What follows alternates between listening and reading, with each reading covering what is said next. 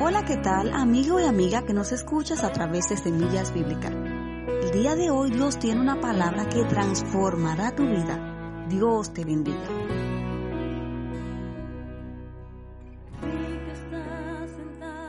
Gozo y fe en medio de crisis. Una crisis es una situación adversa que atenta contra nuestro bienestar físico, espiritual, emocional, etc. En los últimos meses el mundo entero ha experimentado un cambio en todos los sentidos en la manera de vivir. Miles de personas han muerto debido al nuevo coronavirus y hay poco menos de 3 millones de seres humanos infectados. En medio de esta pandemia es fácil llenarnos de eh, temor, ansiedad e inseguridad. Por eso hoy te quiero soltar a mantener el gozo y la fe en Jesús en cualquier momento. Decídete a gozarte en el Señor. En Salmos 31.7 nos dice, Me gozaré y alegraré en su misericordia, porque has visto mi aflicción, has conocido mi alma en la angustia. El título de este salmo es Declaración de Confianza. Acá el salmista expresa su determinación a gozarse y alegrarse en la misericordia de Dios, porque él sabía que el Señor veía su aflicción.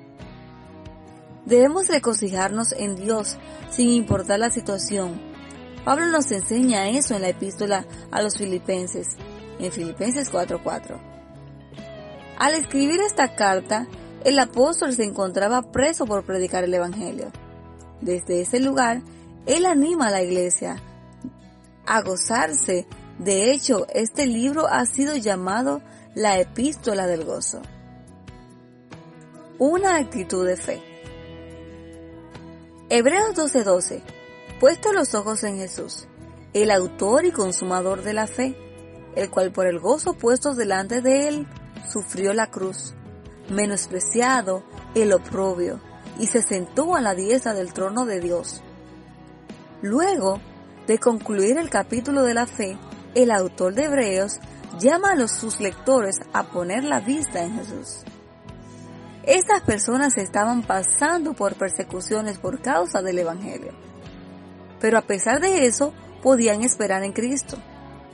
La fe es esperar en Dios aunque las circunstancias parezcan contrarias.